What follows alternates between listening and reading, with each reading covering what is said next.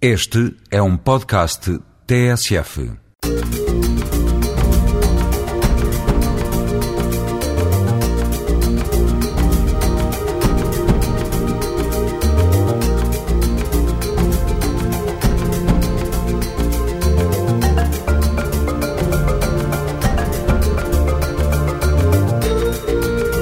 Gente como Nós é uma parceria TSF-ACIDI, Alto Comissariado para a Imigração e Diálogo Intercultural.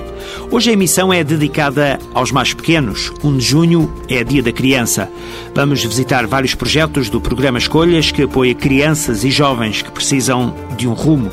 Temos também a história de uma brasileira com arte para a cozinha e vamos falar de pintura no corpo, uma especialidade de uma moldava que chegou a Portugal há coisa de um ano. Gente como nós, a diversidade da imigração em Portugal, refletida num espaço semanal de rádio.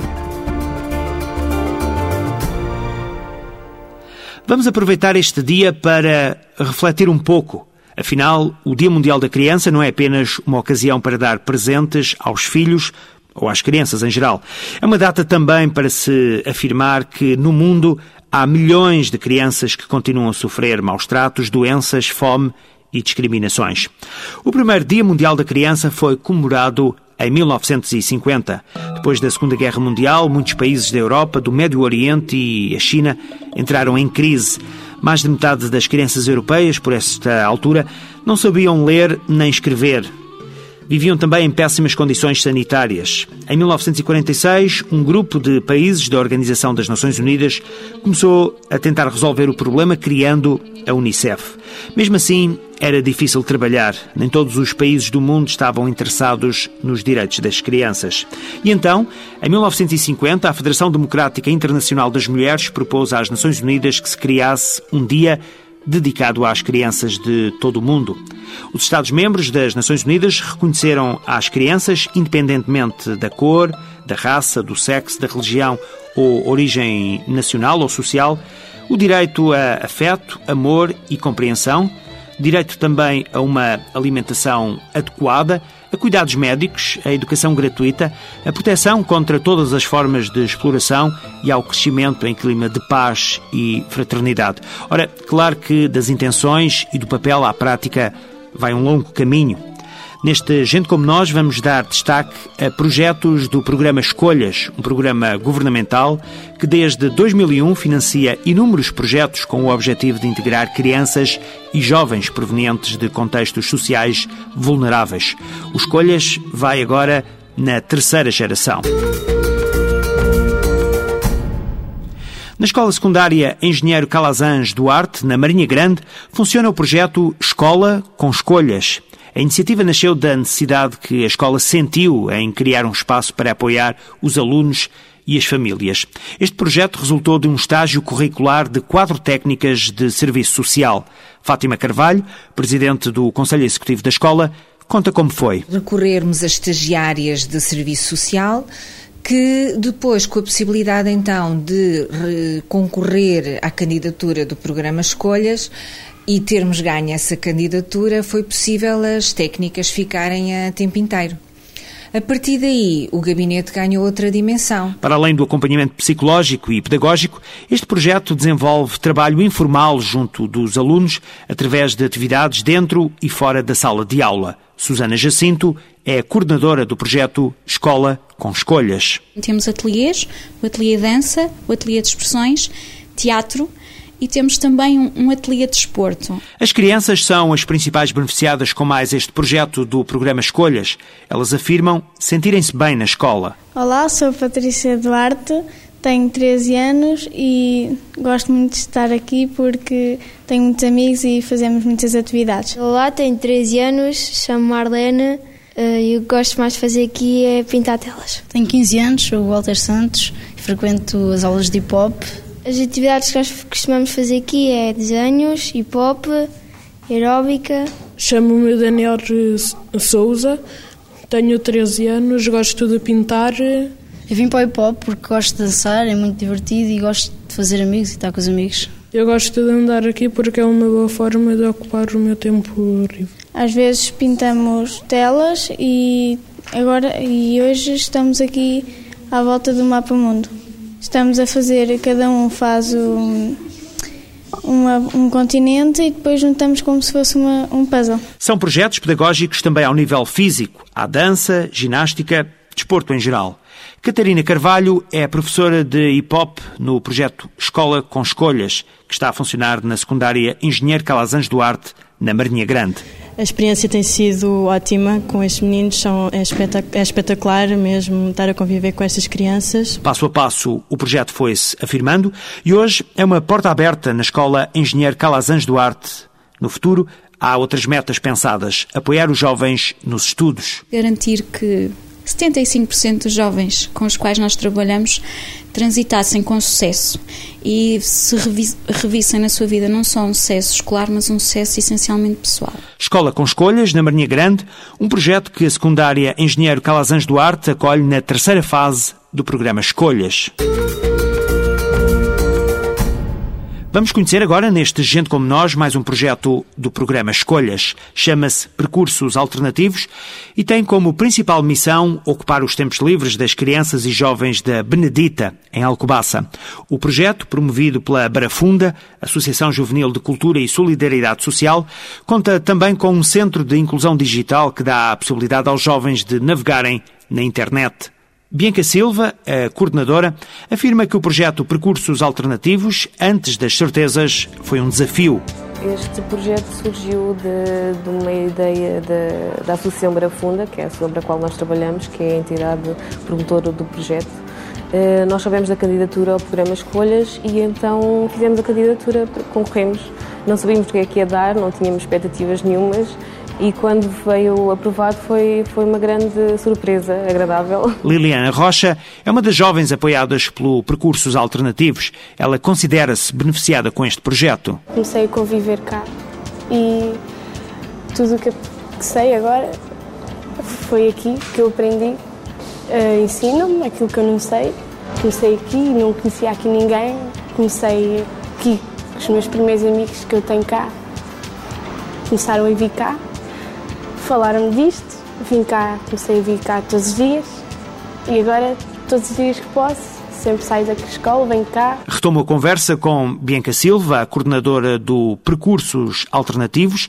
Ela garante que o projeto está firme e vai continuar em frente. São já 1.400 as pessoas beneficiadas na Benedita, crianças e jovens, sobretudo, com esta terceira fase do programa Escolhas. Com a abertura deste espaço, foi possível uh, dar aos jovens uma alternativa de ocupação de tempo livre saudável, uh, que não são os cafés e os bares, onde, onde há mais tendência por tipo de comportamentos, e atividades gratuitas, onde eles pudessem vir, estar, aprender, divertir-se, sei lá, tirar o melhor proveito de, de tudo isto e penso que tem sido, tem sido conseguido. A informática, na fase inicial do projeto, deu uma ajuda importante.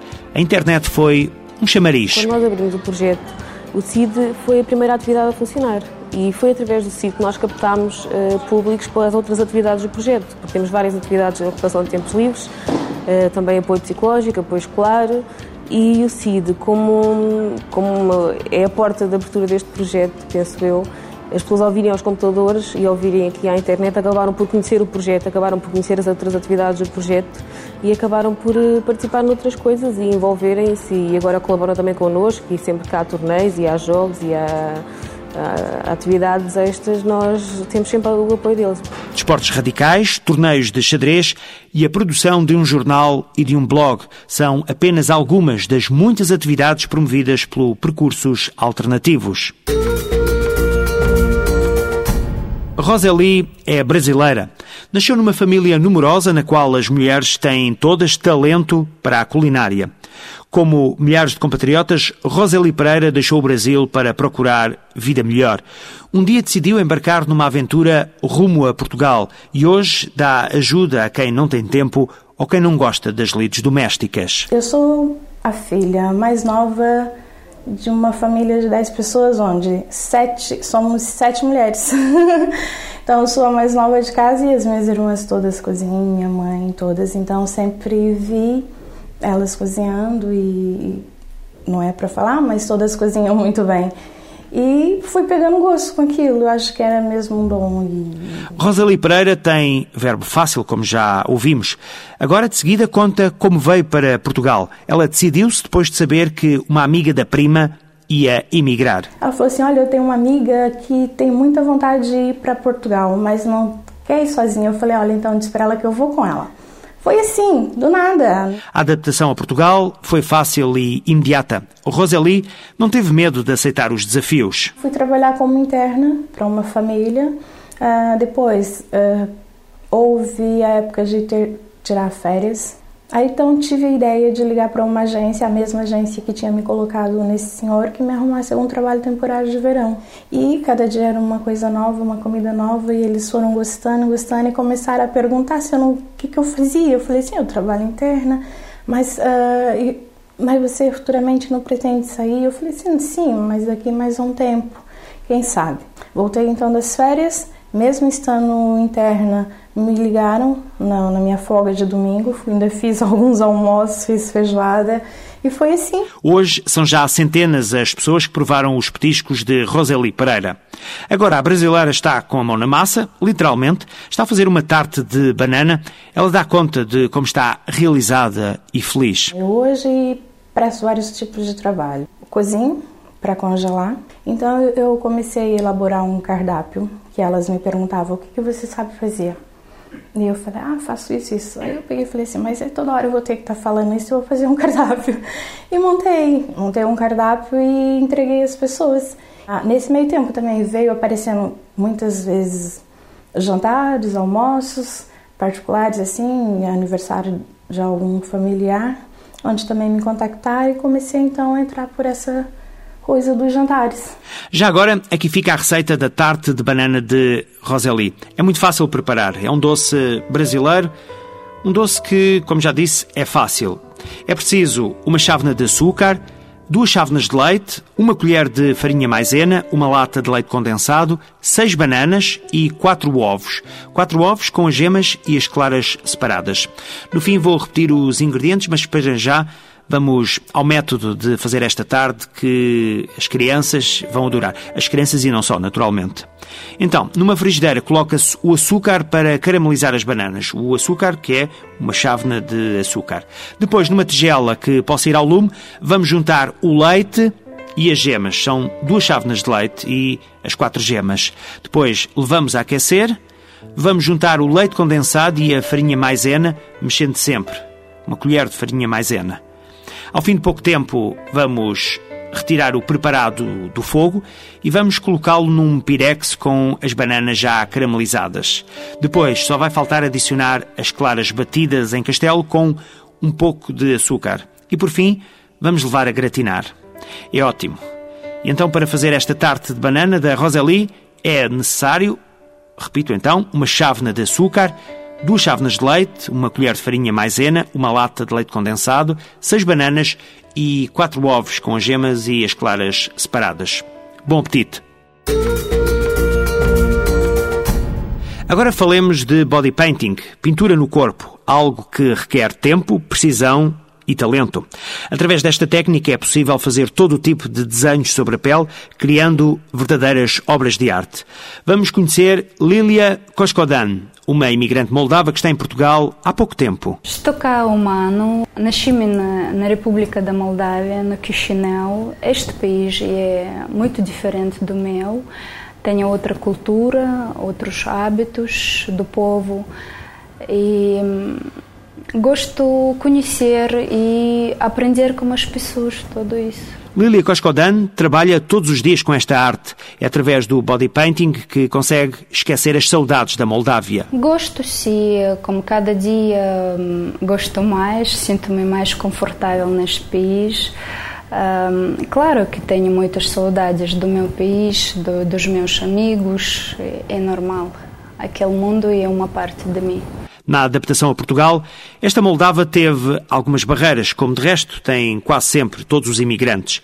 A língua foi uma delas, foi uma dessas dificuldades. Lília está agora a estudar para falar português fluentemente. Comecei a falar já no segundo mês. É Fiquei atenta no dia a dia dos portugueses, nas ruas, nos cafés, nos comboios. E também continuo a estudar no Instituto do Emprego da Amadora e para poder falar mais gramatical, aprender melhor a língua. É preciso alguma vontade para fazer do body painting profissão. Lília diz que não é difícil. E de onde vem esta paixão? Desde criança sempre gostava de desenhar e andava com papel perto na bolsa. E no, no, transporte ou na rua, tentava pintar assim, coisas que eu via, que eu gostava. Não é difícil, mas a minha opinião é que a pessoa para poder fazer um trabalho bonito tem que tirar um curso de pintura ou de escultura ou, ou algum curso de belas artes. As clientes, diz Lília, ficam satisfeitas. Em Portugal, esta imigrante notou que o público, os clientes, são mais observadores. O trabalho final eu já vi que as pessoas gostam de olhar, gostam. Um, têm muita energia positiva do, da liberdade do corpo. Ambiciosa, Lília quer ganhar mais clientes em Portugal, mas o futuro pode até nem passar por este país. Gostava de desenvolver o meu trabalho, ter muitos clientes, eh, ter possibilidades de crescer, de, de aprender mais coisas, eh, conhecer as pessoas eh, deste mundo e mostrar o meu trabalho, aquilo que eu posso fazer. Uma arte curiosa se é verdade que Lilia gostava de fazer o futuro de mão dada com o body painting, a tarefa não é nada fácil. Por vezes, tem de ser ativado o plano B. Faço também maquilhagem, eh, caracterização, pinto as unhas, nail art, também eh, arranjo as unhas. Isso mais deste género. O objetivo de Lilia passa agora por fomentar o body painting em Portugal, já que considera ser uma arte de emoções que os portugueses devem considerar? Dar a conhecer que existe uma arte que revela uma expressão do mundo interior do artista, revela emoções, cores, cheiros, sentimentos. Gostava que os portugueses vissem isso como uma arte. A trêmula gelatina de morango serve na perfeição para simular queimaduras na pele. Já para criar veias salientes bastam uns fios de esparguete ou macarrão. São alguns truques na arte do body painting. Lilia, natural da Moldávia, faz todos os dias magia com as próprias mãos. Vamos fechar esta emissão com uma agência de viagens especialista no destino China. A Asino Viagens dedica-se à promoção daquele destino junto dos portugueses, mas a clientela principal é a comunidade chinesa residente em Portugal. Liang Yong é o responsável pela agência. A Zino Viagens é a primeira agência de viagens gerida por chineses e é a primeira agência em Portugal que se centra no mercado chinês. Temos dois tipos de clientes. O primeiro grupo, que são muito importantes para nós, é a comunidade chinesa em Portugal como são muito ativos economicamente, eles têm muitos negócios entre a China e Portugal. Agora também vemos um fenómeno. Cada vez mais empresas portuguesas mostram interesse no mercado chinês.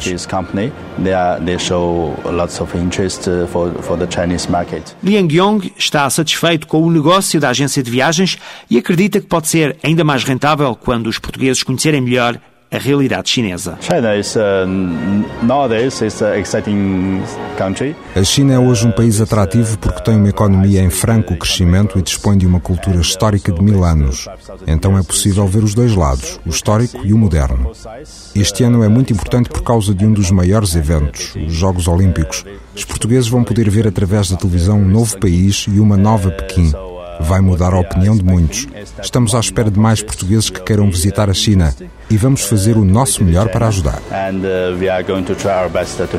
Liang Yong acredita que o trabalho da agência de viagens onde trabalha está a contribuir para abrir as portas da China aos portugueses.